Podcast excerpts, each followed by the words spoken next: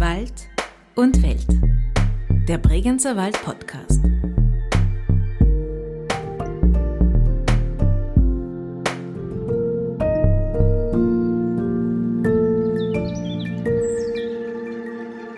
Bei depressiven Zuständen ist es am besten erforscht, dass hier das Wandern sehr viel hilft. Es ähm, haben auch große Philosophen, große Schriftsteller gesagt, ich kenne keinen Kummer, dem man nicht davonlaufen kann, lautet ein berühmtes Wort. Oder ich kenne keine Depression, die man nicht erfolgreich sozusagen durchwandern kann, also dieses Tal der Depression. Herzlich willkommen zu einer weiteren Folge von Wald und Welt, dem Bregenzer Wald Podcast. Die Frische der Bergluft einatmen, den Blick über die Weite der Täler schweifen lassen, verschwitzt und zufrieden am Gipfel ins Jausenbrot beißen das sind so die kleinen, schönen Momente beim Wandern. Warum sich das Wandern nicht nur positiv auf unseren Körper, sondern gerade auch auf unsere Seele auswirkt, darüber hat Zita Bereuter mit dem Vorarlberger Psychiater, Psychotherapeuten und selbst passioniertem Wanderer Dr. Reinhard Haller gesprochen. Reinhard Haller, Sie sind passionierter Wanderer. Wandern Sie lieber beruflich oder privat? Das lässt sich nicht trennen. Wenn man Psychiater ist, ist man im Prinzip äh, für alles zuständig. Man nimmt das äh, Berufliche in den privaten Bereich hinein und das Private umgekehrt in den beruflichen. Und das Wandern äh, ist für mich sowohl als Nicht-Psychiater besonders wichtig, als auch in meiner Funktion als Psychotherapeut, Psychiater, Heiler, wenn man so will, weil ich glaube, dass es enorme äh, gesundheitsprophylaktische und auch heilende Effekte hat.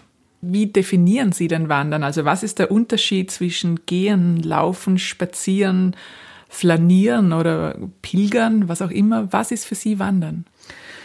Ich denke, psychologisch kann man den Unterschied am besten beschreiben, wenn man sich mit dem Wort des Wanderns nach innen befasst. Das heißt also, Wandern ist immer auch etwas, was sich äh, in meiner Psyche abspielt. Spazieren nach innen, das geht nicht. Spazieren ist etwas Vergnügliches, durchaus auch etwas Gesundes und etwas Entspannendes. Aber diesen tiefgreifenden Effekt, den wir für die Prophylaxe und auch für die Therapie brauchen, den hat das Spazieren nicht der ist an das Wandern gebunden und zwar an den Ausdaueraspekt, äh, den wir dabei haben äh, und auch daran, dass das Wandern doch etwas Anstrengendes ist, also von uns Willenskraft, äh, Disziplin, Durchhaltevermögen fordert, was wir beim Spazieren, das wir eher nur genießen und auf uns wirken lassen, nicht so finden können. Sind Sie dann schon als Kind irgendwie gern gewandert oder ist das etwas, was sich erst entwickelt hat? Ich habe immer schon einen großen Bewegungsdrang gehabt, war vielleicht nicht so sportlich begabt. Das heißt also für ähm, sportliche Aktivitäten, äh, die viel Geschick verlangt haben, war ich nicht äh, so geeignet für Turnen zum Beispiel. Aber ich habe eine ganz gute Kondition und habe also schon sehr früh erkannt, dass der Ausdauersport im weitesten Sinn meine Sache ist. Das hat sich dann später, äh, vor allem in Militärdienstzeiten, bestätigt. Da habe ich dann sogar manche Wettkämpfe gewonnen. Und äh, als Student bin ich zum Ausgleich sehr gerne zum Wandern gegangen, weil man es überall machen kann, weil es keinen großen Aufwand braucht, weil man nicht auf andere Menschen achten muss. Man kann es allein in Gruppe zu zweit machen. Und im Laufe meiner beruflichen Tätigkeit habe ich immer mehr und mehr erkannt, ähm, welche enorme ähm, gesundheitliche Bedeutung Wandern auch im psychischen Bereich haben kann, nicht nur im körperlichen, wo es sehr gut erforscht ist, sondern auch im psychischen. Und für mich selbst äh, habe ich mir einfach zur Regel gemacht, dass ich äh, für meine eigene äh, Gesundheit auf zwei Dinge Acht gebe. Das eine ist beim Essen ein bisschen aufpassen und das andere ist regelmäßiger Sport für mich Wandern. Mhm. Warum ist denn Wandern für Sie als Psychologen interessant? Die gesundheitlichen Effekte des Wanderns sind im körperlichen Bereich sehr gut erforscht. Das heißt, man hat viele, viele Untersuchungen gemacht, die eben besagen, dass das Wandern den Blutzucker reguliert, dass es den Fettstoffwechsel äh, in vernünftige Bahnen bringt, dass es äh, der Förderung der Durchblutung dient, der Stärkung des Herzens, dass die Atmung heute in Corona-Zeiten besonders wichtig, ähm, viel gesunder und effektiver wird, ähm, dass es einen Herzinfarkt vorbeugenden Effekt hat, dass es gegen hohen Blutdruck hilft, ähm, gegen Demenzen, äh, gegen Hirnschlag und vieles, vieles andere mehr. Und man könnte das eigentlich auf den Punkt bringen, was wissenschaftlich begründet ist, wenn man eine Tablette erfinden würde, äh, die alle Funktionen des regelmäßigen Wanderns in sich vereinigte, dann wäre das der Megaseller Nummer eins. Es würde sich besser verkaufen als ein ähm, Krebsmedikament und heute muss man sagen, wahrscheinlich auch besser auf Dauer als ein Corona-Medikament. Wäre es nicht trotzdem schade, wenn es das als Pille gäbe? Natürlich, es ginge das Psychische verloren. Im psychischen Bereich weiß man zwar über verschiedene positive Effekte des Wanderns, sie sind aber wissenschaftlich äh, nicht wirklich erforscht. Und ähm, ich glaube, es gibt einige Untersuchungen, die also sagen, äh, dass äh, depressive Verstimmungen vor allem vorgebeugt werden können, äh, auch dass die Suizidgefahr bei äh, Personen, die wandern, äh, gegenüber solchen, die das nicht tun, deutlich abnimmt. Aber sonst weiß man noch nicht allzu viel. Und ich selbst bin eigentlich auf dieses Thema so richtig gestoßen, weil ich äh, eines Tages in die Berge gegangen bin und ich hatte äh, in dieser Woche dann auch äh, einen, eine Safe, eine Zeitung zu schreiben und habe nicht gewusst, zu welchem Thema ich das verfassen soll. Und während ich da also hinaufgestiegen bin, auf die Sünserspitze im Übrigen, ähm, da habe ich plötzlich gedacht, äh, das ist komisch beim Wandern, da kommen so viele kreative Ideen. Also das habe ich immer schon festgestellt, dass ähm, einfach die Gehirnaktivität zunimmt und dass man also äh, sehr viele neue Gedanken hat, die sich geradezu aufdrängen. Und ich ähm, bin schon sehr oft, wenn ich ähm, irgendein Problem hatte, ähm, wenn ich etwas schreiben sollte oder einen Vortrag äh, verfassen und der Plot ist mir nicht so richtig äh, eingefallen, dann bin ich wandern gegangen und plötzlich waren die Lösungen da. Und kurzum, bei diesem Aufstieg habe ich mir gedacht, es ist eigentlich doch komisch, all das, was wir als Therapeuten während der Woche versuchen, äh, mit den Patienten zu üben oder ihnen beizubringen, das geschieht jetzt eigentlich mit mir. Also, es geht um die Bewegungstherapie. Es geht um die Atemtherapie. Es geht darum, dass man den Körper so richtig empfindet, was ja bei vielen, gerade bei Suchpatienten oder bei Borderline-Patientinnen ein riesiges Problem ist. Ähm, man wird meditativ, man versenkt sich in sich selbst. Man hat so einen Zustand, ähm, der konzentrierten Entspannung, wie ich das nenne. Denn gerade beim Bergwandern muss man ja, obwohl es auch eintönig ist, aber doch Schritt für Schritt gut überlegen. Und das gibt so eine ganz eigenartige meditative Stimmung, äh, die nicht tief versenkt und ähm, schlafanstoßend ist, sondern im Gegenteil eigentlich hellwach äh, macht. Ähm, beim Wandern kommen einem sehr viele ähm, Ideen, man führt einen inneren Dialog, also man beginnt mit sich selbst zu sprechen. Man kommt plötzlich auf Dinge drauf, die einem in nicht wanderndem Zustand niemals einfallen würden. Also ich denke mir tiefenpsychologische, äh, psychoanalytische Zusammenhänge. Äh, Im Wandern werden Aggressionen und Frustrationen abgebaut. Es ist des Weiteren so, ähm, dass die Stimmung ganz eindeutig besser wird. Das ist im Übrigen tatsächlich auch wissenschaftlich nachgewiesen. Und äh, es vermittelt so ein Gefühl der Gelassenheit, wenn man droben ist am Berg und unten im Tal. Ähm, die Häuser, in denen man sonst manchmal die Hölle mitmacht, das sind geradezu nur noch Spielzeuge und die Menschen, die einem auf die Nerven gehen, ähm, die sind maximal noch Ameisen. Und ich denke, wenn man den Gipfel erreicht oder das Ziel, dann ist das auch eine Ich-Stärkung ersten Ranges.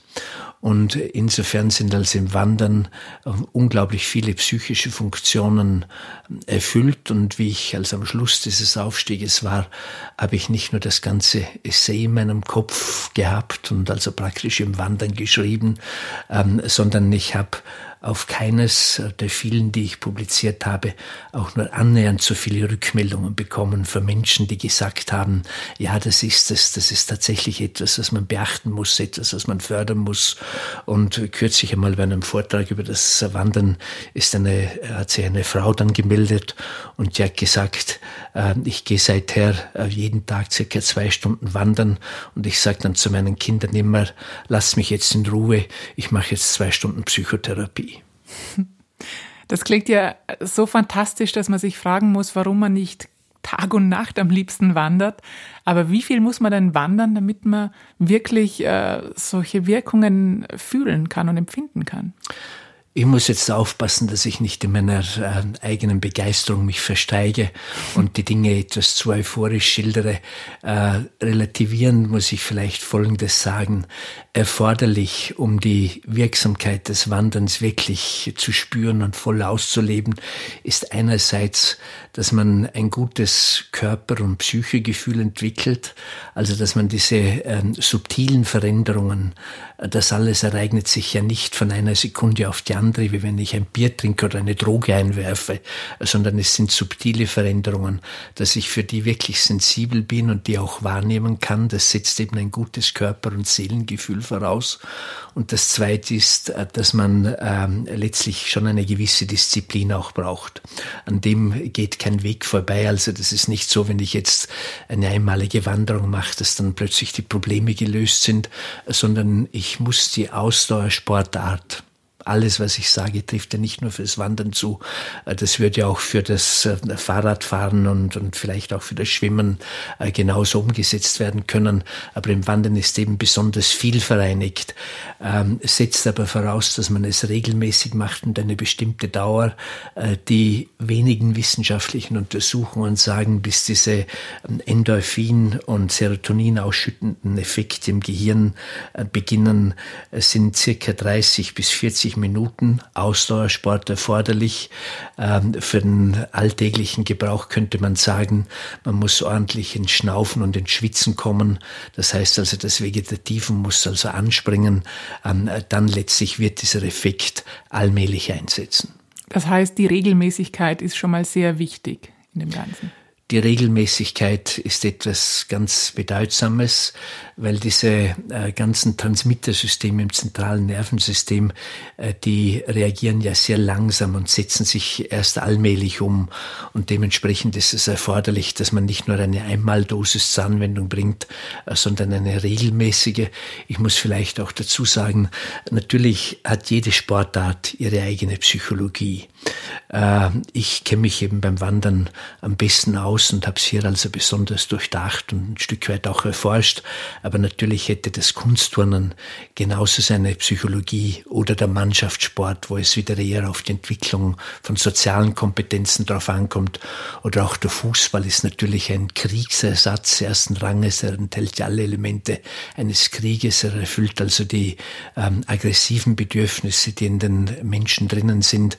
Ähm, beim Wandern glaube ich, dass besonders vieles äh, zum Tragen kommt. Und ähm, hier bei uns im Brengzer Wald, also beispielsweise kommen dann ja noch andere Effekte hinzu. Es ist also nicht nur die berühmte gesunde Luft, es sind einfach auch die Licht- und Farbeindrücke, äh, die beim Wandern eine besonders große Rolle spielen. Und wenn man diese abwechslungsreiche äh, Landschaft hat, wie hier im Brengzer Wald, mit den Auen, mit den Wäldern, mit den engen Tälern, mit den Bergen, mit den Maisäßen, mit den Vorsäßen und allen diesen Dingen, äh, dann ist es natürlich natürlich auch so, dass sich bei einer Wanderung die Landschaft oft ändert. Das heißt, ähm, es wird dann immer wieder ein neues Tor aufgestoßen, das man ähm, erlebt, das man dann beim Durchfahren natürlich niemals so äh, sehen kann. Und das denke ich mir äh, psychogeografisch dann auch noch einen bestimmten psychischen Effekt entfaltet. Also über die Wirkung von Landschaft möchte ich später noch kurz reden. Mich würde vorab noch interessieren, muss das dann auch immer gesteigert werden? Also muss das dann auch immer je länger, desto besser quasi so eine Steigerung sein? Oder hat man dann irgendwann auch eine Art Level erreicht, wo man sagen kann, jetzt wird es nicht mehr besser? Es sprechen ja manche Wissenschaftler auch davon, dass das Joggen, das Gehen, das Wandern sich zu einer Art Sucht entwickeln könnte. Aber da kann ich wirklich alle beruhigen, ähm, wenn es tatsächlich süchtigen Charakter hätte, was ich nicht glaube, dann ist es eine sehr gute Sucht, denn die hat nur positive Auswirkungen und die Nebenwirkungen ähm, sind nicht Kollateralschäden, sondern sind Kollateralnutzen. Also dass beispielsweise die Muskelkraft zunimmt, äh, die Kondition viel besser wird ähm, oder man auch letztlich einen ähm, Effekt hat, äh, der das Altern ein Stück weit hintanhält. Aber das Wandern wird nie zu einer Sucht werden. Warum? Weil es sich letztlich auch selbst limitiert und weil der Rausch, natürlich kann man auch den Höhenrausch bekommen und das Jogger-High, aber der ist natürlich niemals ähm, derartig entrückend, wie das eine drogeninduzierte Berauschung, also beispielsweise wäre und damit fehlt jegliche Grundlage der Suchtentwicklung. Man muss allerdings seine richtige Dosis sich selbst erwandern, im wahrsten Sinne des Wortes. Die ist bei jedem Menschen ein bisschen anders. Ideal, denke ich mir, ist es dann, wenn man so zu einer Art gesunden und wohlverdienten Müdigkeit und Erschöpftheit kommt. Also wo man nicht das Gefühl hat, ich bin jetzt niedergedrückt und zerschlagen, sondern ich bin ähm, gut erarbeitet, ähm, rechtschaffen müde. Dann denke ich mir, hat man die richtige Dosis erwischt. Aber es ist beim Wandern, denke ich mir, ein weiterer Effekt von ganz enormer Wichtigkeit. Und das ist jener, dass man dadurch seinen eigenen Rhythmus, sowohl was das Gehen an sich betrifft, als auch die gesamte Wanderung, dass man den kennenlernt. Und das ist ähm, in unserer Gesellschaft und in unserer Lebensform tatsächlich zu einem Problem geworden, dass die Menschen ihren Rhythmus nicht mehr kennen. Äh, wenn man aber gute Leistungen erbringen will, ist das zwingende Voraussetzung, äh, dass man nach dem Rhythmus lebt, also dass man beispielsweise weiß, wann habe ich meinen Höhepunkt, wann habe ich die beste geistige Wachheit, äh, beispielsweise, was ist für mich der richtige Ablauf, wenn ich in einer derartigen permanenten Bewegung bin, wie beim Wandern und viele, viele andere Dinge mehr. Und äh, da denke ich, dass dieses Rhythmusgefühl, das durch die Vermessbarkeit der Welt verloren gegangen ist, dass das ein Stück weit wieder erkannt und reaktiviert werden kann. Mhm. Sie haben jetzt kurz den Höhenrausch erwähnt.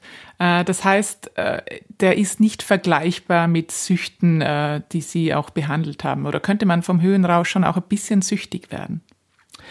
Ähm, ich denke, dass der Höhenrausch also letztlich ähm, durchaus in vielen Punkten phänomenologisch mit einem substanzinduzierten Rausch vergleichbar ist. Er ist allerdings nicht so künstlich. Er ist nicht so intensiv oder man könnte sagen so übertrieben. Er beinhaltet nicht die Gefahr, dass ich von einer gewissen Entrückung, die ja jeder Rausch ist, auch zu einer Verrückung komme, also dass ich verrückt werde, dass ich einen äh, drogeninduzierten pathologischen Rausch bekomme und ähnliches. Und er musste vor allem erarbeitet werden. Am Rausch, der ja an sich nichts Schlechtes ist, ist ja das Gefährliche nur, wenn ich ihn ohne jegliche Mühe, also nur durch das Einwerfen einer Zigarette äh, oder eines, eines Medikamentes äh, bekommen kann, ähm, wenn ich ihn erarbeiten muss, wie das bei einem ähm, Berganstieg ja unzweifelhaft der Fall ist, dann ist er nicht so gefährlich.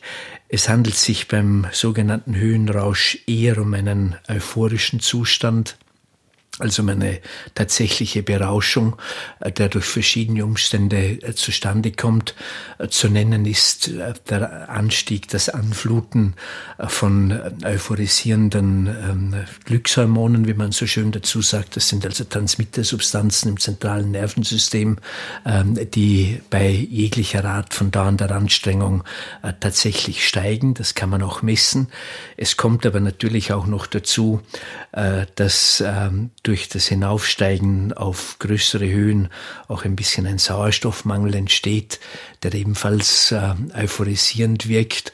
Und natürlich, wenn man diese Herrlichkeit der Landschaft erlebt, das allein ist natürlich schon beglückend, wenn man dann noch das Gefühl hat, ich habe jetzt tatsächlich etwas geschafft und ich habe ein Ziel hart erarbeitet und erreicht, äh, gibt es natürlich auch Glücksgefühle und das alles zusammenwirkt, dass das entsteht, was man als den Höhenrausch bezeichnet.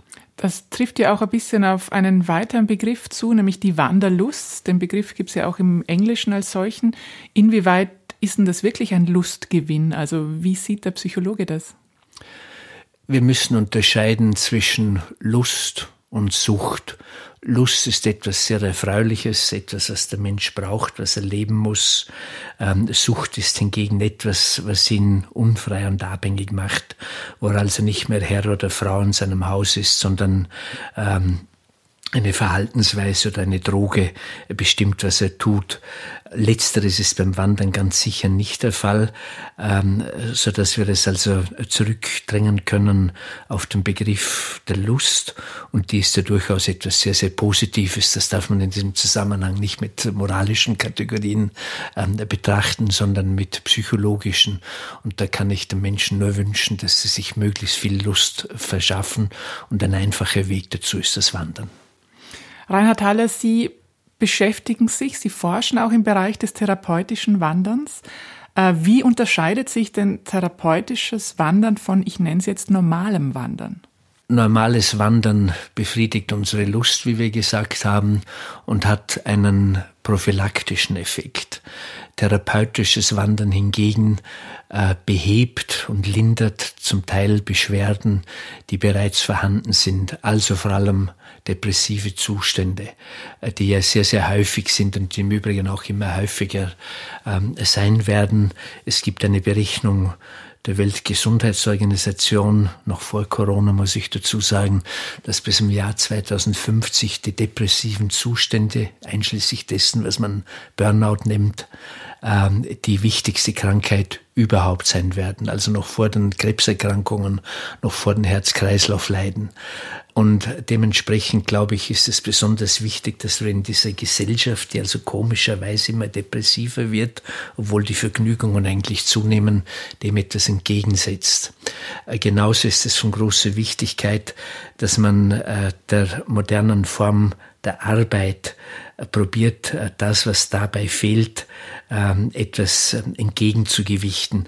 Das heißt also, äh, früher hat man seine Aggressionen äh, natürlich abbauen können, indem man heuen gehen musste, Schnee schaufeln, Holz fällen, was auch immer. Das alles gibt es ja heute nicht mehr. Wenn wir vor dem ähm, Computer sitzen und also vornehmend in einer bewegungsarmen Tätigkeit unseren beruflichen Alltag verbringen, dann müssen wir dem ganz dringend Bewegung entgegensetzen in dieser Art und Weise. Und insofern ähm, erfüllt das Wandern, ähm, denke ich mir, bei den äh, gesunden Menschen normale äh, prophylaktische äh, Funktionen, während es bei Menschen, die unter irgendeiner psychischen Störung leiden, äh, tatsächlich antidepressiv, angstlösend, aggressionsabbauend ähm, bei vielen Menschen auch sinnstiftend sein kann, dass es beispielsweise äh, bei Personen, die ihren Körper nicht mehr so richtig spüren, ähm, das ist im Übrigen auch ein Grund, warum sich viele Menschen auch selbst verletzen, nicht weil sie sich umbringen wollen, sondern weil sie einfach sagen, ich möchte meinen Körper wieder einmal spüren. Äh, wenn sie wandern gehen, wenn sie hinaufgehen auf die Canisfluh, dann garantiere ich jedem, dass er seinen Körper spürt, dass er also merkt, äh, wie der Herzschlag geht, wie wie Muskel- oder Gelenkschmerzen sind ähm, und letztlich, ähm, dass viele Menschen die Probleme mit dem Atmen haben. Das ist auch ein sehr häufiges psychosomatisches Leiden, dass man aus psychischen Gründen das Gefühl hat, keine Luft zu bekommen oder nicht richtig abatmen zu können. Ähm, und gehen Sie nur einmal wandern, äh, dann wird äh, der Atemrhythmus und das Atemgefühl sich sofort normalisieren.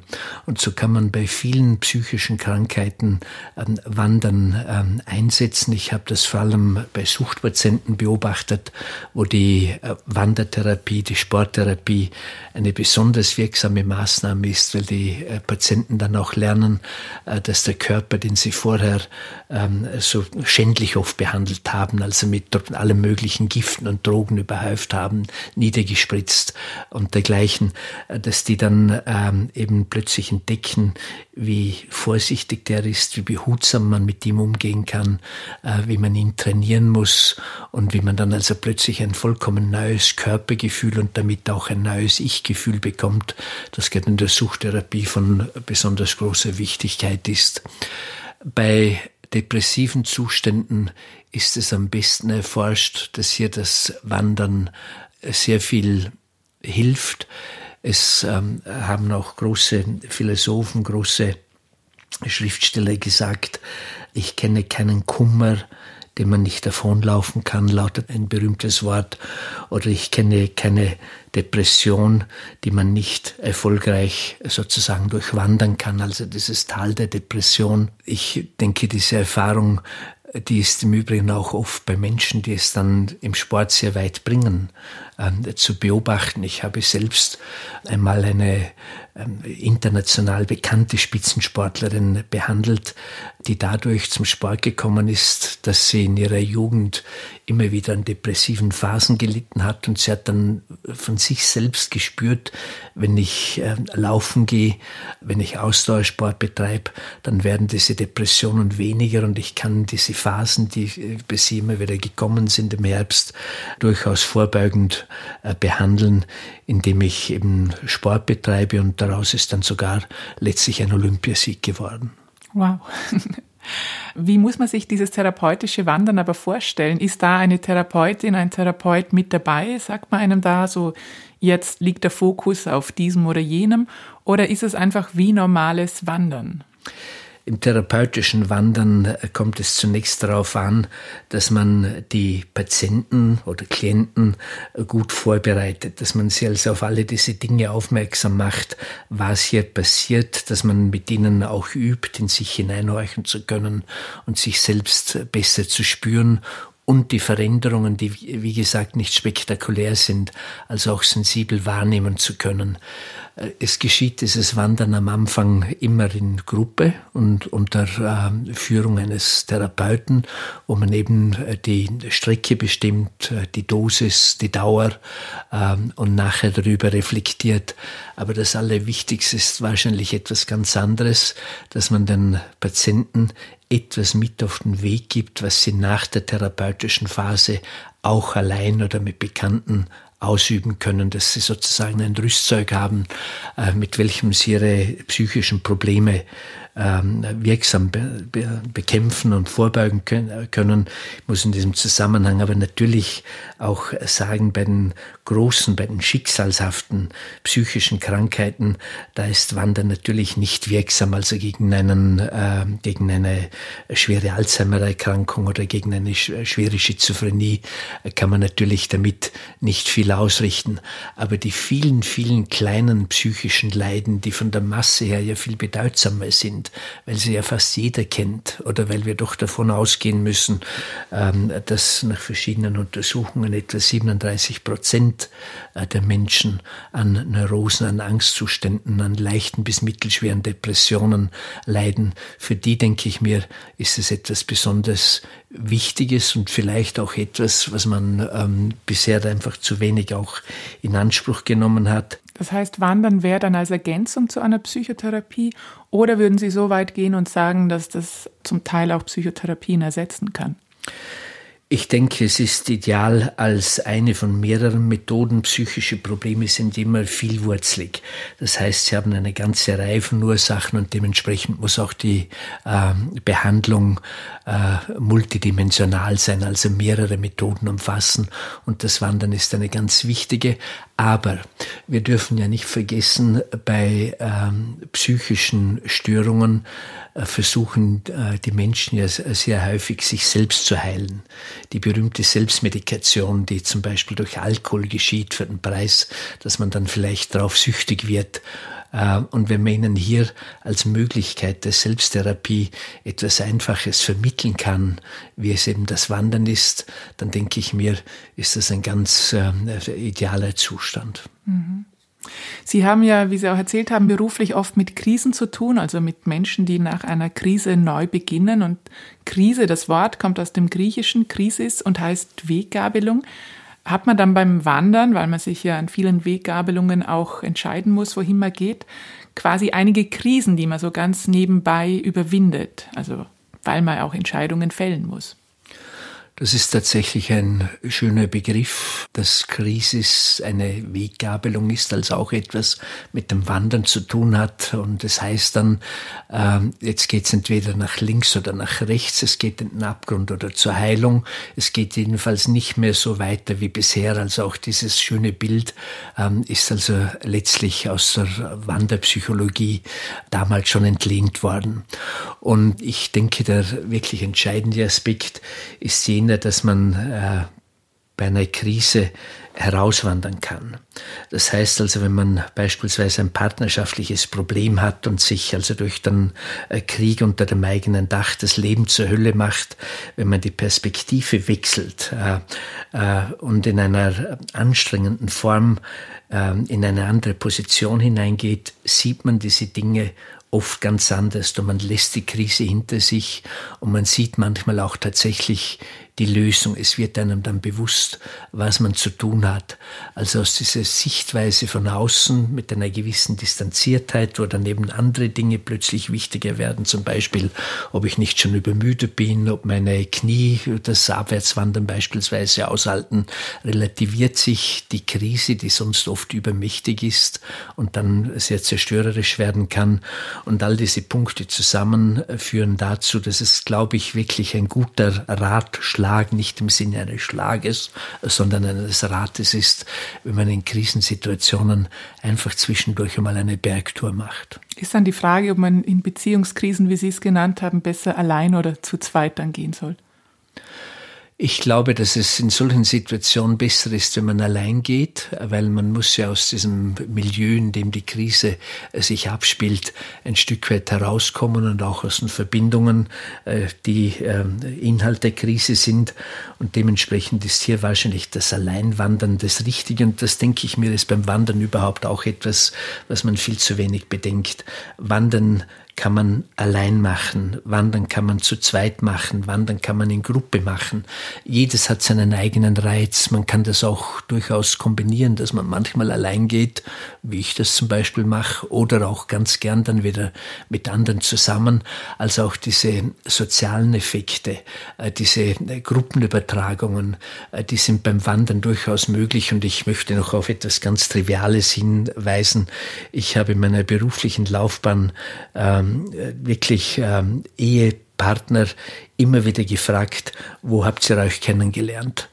Und natürlich heute häufig im Internet und äh, klar natürlich auch in der Disco oder am Arbeitsplatz. Aber in auffallend vielen Fällen hat es für mich auch geheißen, ähm, auf irgendeiner Hütte, äh, beim Wandern, auf irgendeinem Gipfel, äh, beim Stützpunkt oder ähnliches. Und ich glaube, dass also auch diese Dinge, ähm, diese Formen der Gruppentherapie, des Sozialtrainings, die wir sonst oft so mühsam mit unseren Patienten üben wollen, dass die sich beim Wandern, wie gesagt, das ist jetzt ein bisschen trivial, aber so ganz nebenbei in vielen Fällen ergeben können, dass auf der Hütte plötzlich die Menschen alle per Dume sind miteinander, äh, dass man äh, auf äh, Gipfeln miteinander ins Gespräch fällt, kommt, ohne dass man diese üblichen sozialen Ängste hat, dass dort die Hierarchien, die sonst das soziale Leben bestimmen, plötzlich ganz anders sind, also dass es nicht entscheidend ist, ob jemand Generaldirektor ist, sondern ob einen dicken Bauch hat.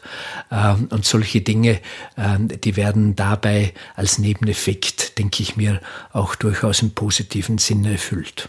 Sie haben ja auch Sachbücher über das Böse im Menschen geschrieben und Sie haben es auch vorhin schon ein bisschen erwähnt, die Aggression und es ist da auch nicht weit zur Wut. Es gibt in der kanadischen Arktis die Tradition bei einem Stamm Inuit, wenn die wütend sind, äh, dann gehen sie. Und zwar sollen sie so weit gehen, bis die Wut weg ist und diesen Punkt dann äh, markieren und mit einem Stock einen Punkt quasi setzen, dann gescheiten, ob man dann den wiederfindet, ist dahingestellt und dann eben zurückkommen.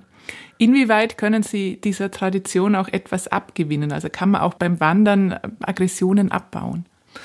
Traditionen enthalten immer uralte psychologische Weisheiten. Damals hat man alle diese Dinge äh, nicht durch empirische Untersuchungen ähm, absichern können, ähm, sondern es hat sich einfach das Wissen, die Erfahrung von Generation zu Generation fortgepflanzt und sich mehr und mehr verdichtet, dann in einem äh, solchen Ritus oder in einer solchen Tradition.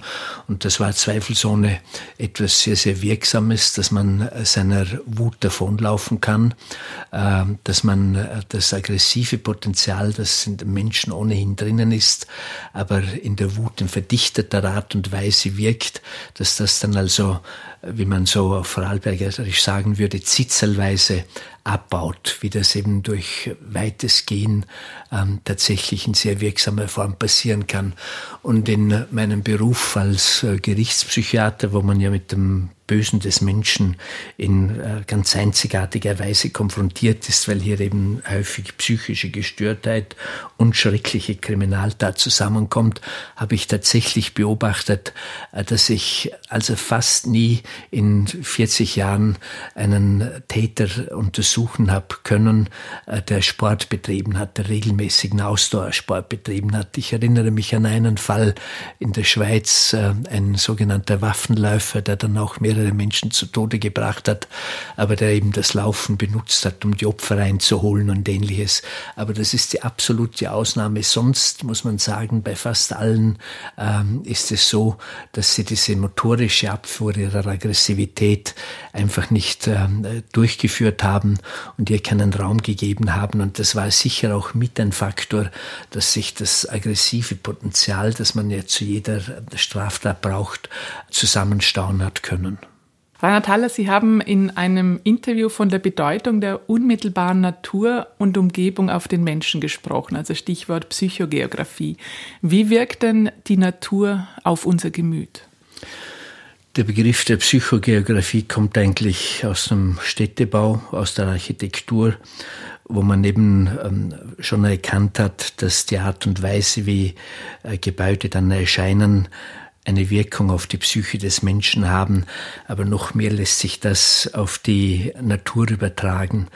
Und zwar, das sagen ja auch die alten Volksweisheiten, dass man also sagt, weiß ich was, die aus der Talschaft sind besonders verbohrt oder die aus jener Landschaft sind besonders weltoffen oder dass man sagt, das sind so finstere Typen oder das, die haben so ein heiteres Gemüt und das führt man zurück auf die Prägung durch die Landschaft. Das ist natürlich nicht der einzige Grund. Psychische Phänomene können nie einfältig im wahrsten Sinn des Wortes erklärt werden. Es braucht immer mehrere Punkte. Aber dass die Landschaft äh, den Menschen psychisch, vor allem im Gemütsbereich, tatsächlich beeinflusst, das ist unbestritten. Wir haben in manchen Landschaften tatsächlich das Gefühl, hier bin ich zu Hause, hier bin ich sicher, hier bin ich geborgen. Andere hingegen äh, geben uns einen gewissen Eindruck der Schutzlosigkeit, des Ausgeliefertseins, des Verlorenseins. Also es gibt Menschen, die in die Berge kommen und sagen, da habe ich ein Brett vor dem Kopf, ich brauche die Weite. Und es gibt andere, die sagen, wenn ich in einer Landschaft bin und ich sehe keine Berge, dann habe ich überhaupt keine Orientierung, dann fühle ich mich irgendwo sinnlos. Eine der wichtigsten Lebensaufgaben liegt darin, Heimat zu finden. Äußere Heimat, aber auch innere Heimat. Und das hier der Landschaft, in der man zu Hause sein möchte und sich tatsächlich heimelig fühlen, eine ganz große Bedeutung zukommt, das liegt auf der Hand. Manche sagen ja, dass Berge sie eher äh, einengen, äh, fast erdrücken und andere sehen darin so ein Gefühl der Stärke, einen Halt, den man bekommt. Was macht ein Berg mit einem Menschen, der dort lebt? Der Berg macht den Menschen auf jeden Fall demütig, weil diese ähm, Gewaltigkeit und diese zeitliche Unverrückbarkeit, also der Berg, der schließt sich keiner Mode an und keiner Weiterentwicklung. Er vermittelt einfach irgendwo das Gewissen der Ewigkeit. Das denke ich mir ist ein ganz wichtiger Aspekt. Der Berg kann darüber hinaus durchaus auch menschliche äh, Gestalt annehmen oder einen sehr stark an, an äh, menschliche Wesen oder auch an tierische Wesen erinnern. Ähm, und der Berg äh, gibt darüber hinaus auch das Gefühl des Schutzes, indem er eben den Menschen mit seinem Schatten oder mit seinem ganzen, äh, mit seiner ganzen äh, Gestalt letztlich ein Stück weit gefangen nimmt und ihn weit überhöht. Ich glaube, ein ganz wichtiges Gefühl ist, dass der Berg ähm, letztlich etwas ist, an dem man sich tatsächlich orientieren kann mit absoluter Sicherheit. Man weiß immer, wie man dran ist und das, ähm, äh, denke ich mir, ist auch etwas von der Aura, äh, die der Berg auf die äh, Bewohner in seiner Umgebung oder natürlich auch auf die Gäste vermittelt. Mhm. Einer der bedeutendsten Berge im Bregenzer Wald ist die Canis Flu, über 2000 Meter hoch und gilt als vielleicht der markanteste Berg im Bregenzer Wald. Er steht da auch eigenständig im Hinterbregenzer Wald, quasi ihr Hausberg.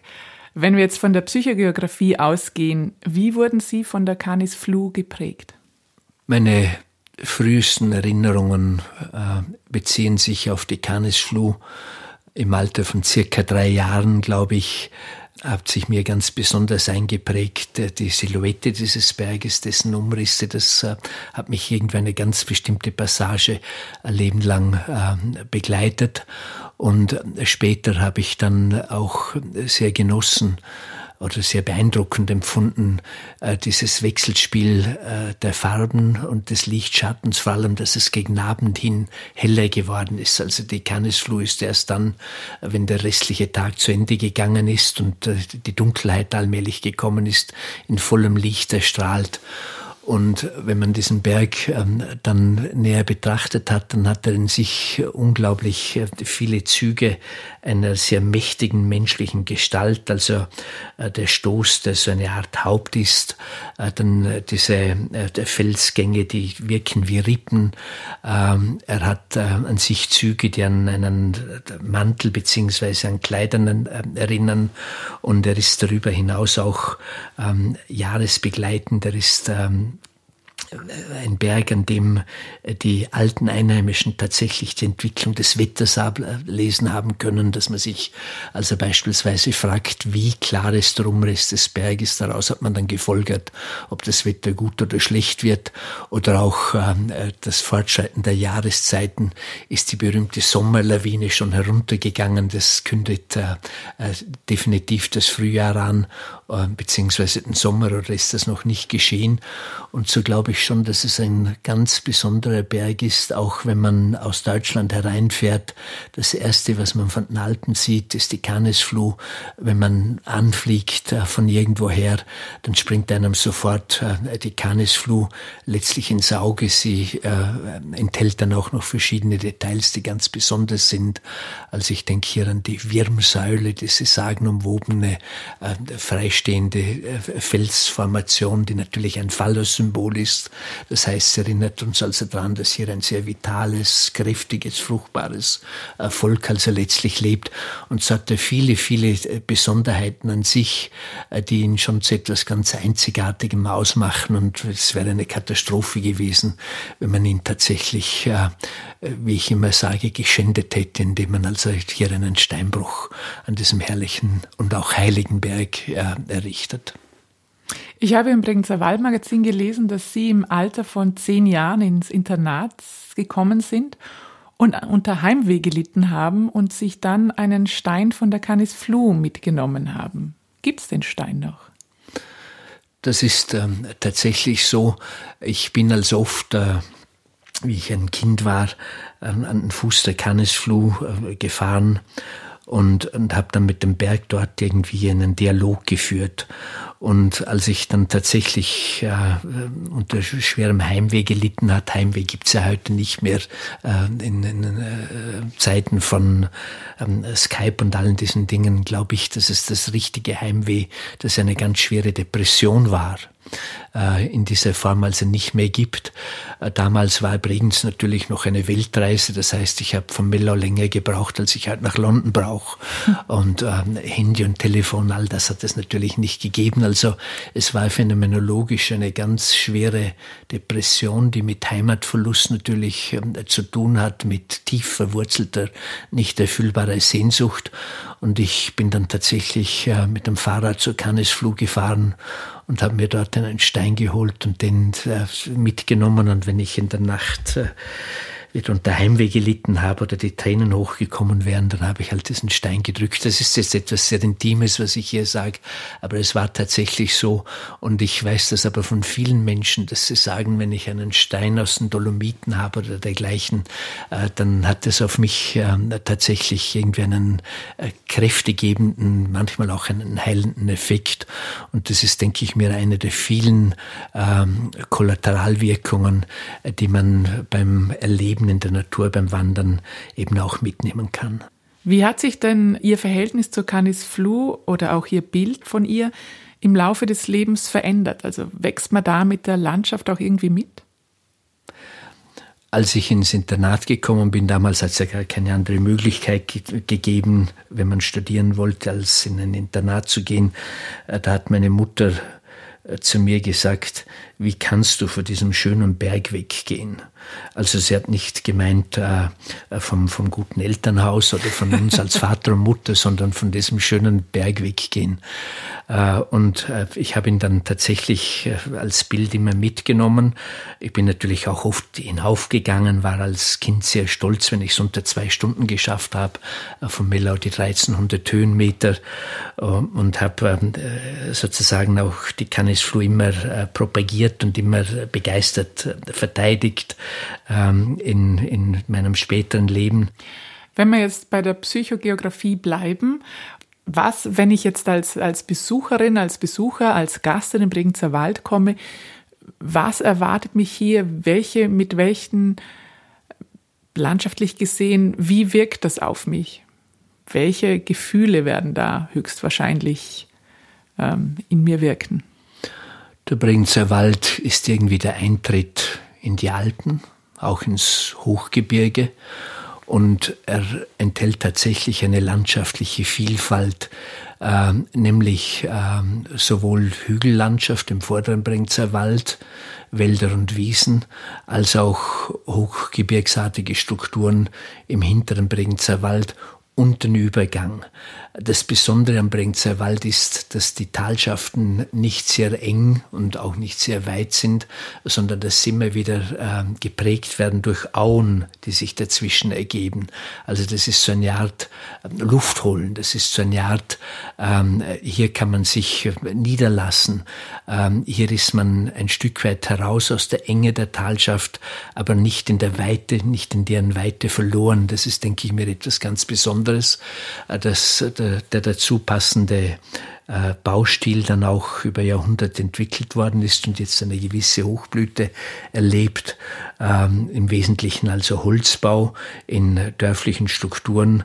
Äh, das denke ich mir, ist auch ein Einfluss äh, der prägenden Wirkung der Landschaft auf die Menschen, in diesem Fall auf die bauenden Menschen. Mhm. Zum Schluss würde mich noch interessieren, Herr Haller, wenn Sie äh im Bregenzer Wald sind, wenn Sie auf die Canis Flu wandern. Wie geht's Ihnen da? Es werden vor allem Erinnerungen an die Kindheit geweckt, ähm, damals war der Aufstieg vom Tal her noch ohne Seilbahn erforderlich. Und hier hat man natürlich jede Ecke, jede Lichtung, jeden Aufstieg äh, genau äh, gekannt und dann jede daran assoziiert man äh, verschiedene Begebenheiten oder verschiedene Geschichten. Ähm, ich denke, wenn man dann hinaufkommt aus dem Tal auf die Höhe der Almen, ähm, Wurzach und Kanis, hat das einen sehr stark befreienden Effekt, auch einen landschaftlich sehr, sehr schönen und sehr, sehr vielfältigen. Und jetzt äh, mit zunehmendem Alter muss ich leider auch feststellen, äh, dass ich äh, beim Schlussaufstieg äh, hinauf auf die Holenke ähm, und auf die Spitze äh, dann erkennen muss, dass ich nicht mehr äh, die Kraft und die Kondition eines 20-Jährigen habe. Es geht sich nicht mehr in zwei Stunden aus. Das glaube ich nicht. Insofern ist sie also doch auch ein strenger Lehrer und weist mich auf die Grenzen äh, des irdischen Daseins hin. Im Sanskrit die Bezeichnung für Zeiten, für Vergangenheit und Zukunft wird mit Gehen äh, verbunden. Die Vergangenheit ist das, wo wir schon gegangen sind, die Zukunft das, wo wir noch nicht angelangt sind. Das heißt, die Canis Flu ist für sie ähm, eigentlich genau dieser Inbegriff der Zeiten auch, wenn sie da hinaufwandern. Das kann man so durchaus sagen. Das ist natürlich meine persönliche Lebensgeschichte. Andere Menschen haben ähm, solche Beziehungen zu anderen Bergen oder zu einem See oder zu einem Fluss.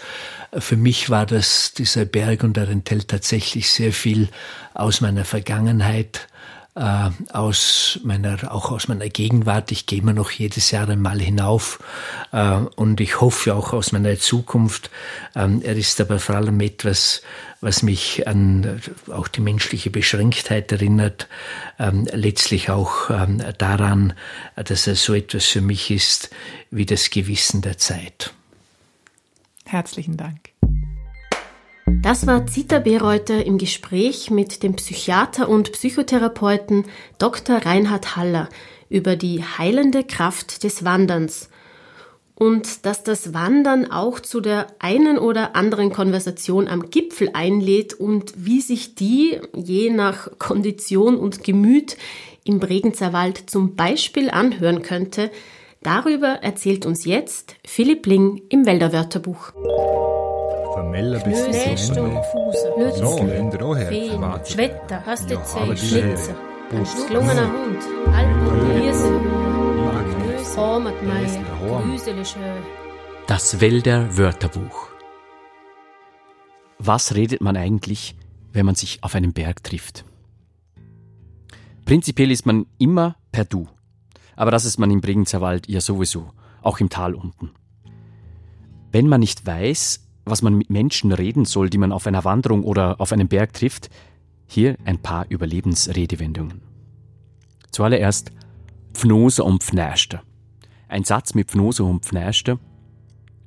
Herrgott, bist am Pfnose und am Pfnäste. Pfnose bedeutet Schnauben und Pfnäste bedeutet schwer atmen. Also wenn Sie jemand fragt, bist fest am Schnufen und fest am Pfnäst und am Pfnose, heißt das, sie sind wahrscheinlich außer Atem oder sind gerade erst am Berggipfel angekommen. Fragen kann man natürlich auch stellen wie Hoi, hinter Uhr gefunden oder Sandrodau. Übersetzt heißt das Ganze Hoi, habt ihr auch heraufgefunden oder seid ihr auch da? Also das sind zwei Fragen, die sich selbst beantworten, aber es ist wunderbar, um einen schönen Smalltalk zu beginnen. Weiters ist es auch noch wichtig, um dann den weiteren Weg zu beschreiten, äh, wenn Sie talabwärts wieder gehen oder noch eine weitere äh, Wanderung starten möchten, kann Ihnen ein Einheimischer wahrscheinlich auch Ratschläge geben. Und es ist auch wichtig, dass Sie diese Wörter verstehen. Eigentlich sind es keine Wörter, es sind Konsonanten mit Vokalen. Wie zum Beispiel Ue, Umme und Abe. In einem Satz, zuerst kommt man Ue, dann geht man Umme und dann geht man Abe. Zuerst geht man hinauf, dann gehen wir hinüber und dann gehen wir hinunter. Und zu guter Letzt wir ie, gehen wir hinein. Ie ist Wirtshaus. Hinein ins Wirtshaus. Zum Wohl. Genießen Sie den Smalltalk oberhalb von 1000 Metern und kommen Sie wieder gut zurück ins Tal. Das war die Episode über die heilende Kraft des Wanderns mit dem Psychiater und Psychotherapeuten Dr. Reinhard Haller. Gesprochen haben Michaela Bilgeri, Zita Bereuter, Dr. Reinhard Haller und Philipp Ling. Musik und Field Recordings Richard Eigner. Diese Podcast-Serie ist auf Initiative von Bregenzer Waldtourismus entstanden. Der Bregenzer Wald ist eine Talschaft und liegt in Vorarlberg, dem westlichsten Bundesland Österreichs. Redaktion, Produktion und Gestaltung Friendship is. Weitere Informationen und alle anderen Episoden finden Sie online unter bregenzerwald.at slash podcast. Und jetzt gehen wir zumindest noch akustisch Uhe auf die Canisflu, die neben ihrem wunderbaren Ausblick Abe ist Tal auch klanglich einiges zu bieten hat.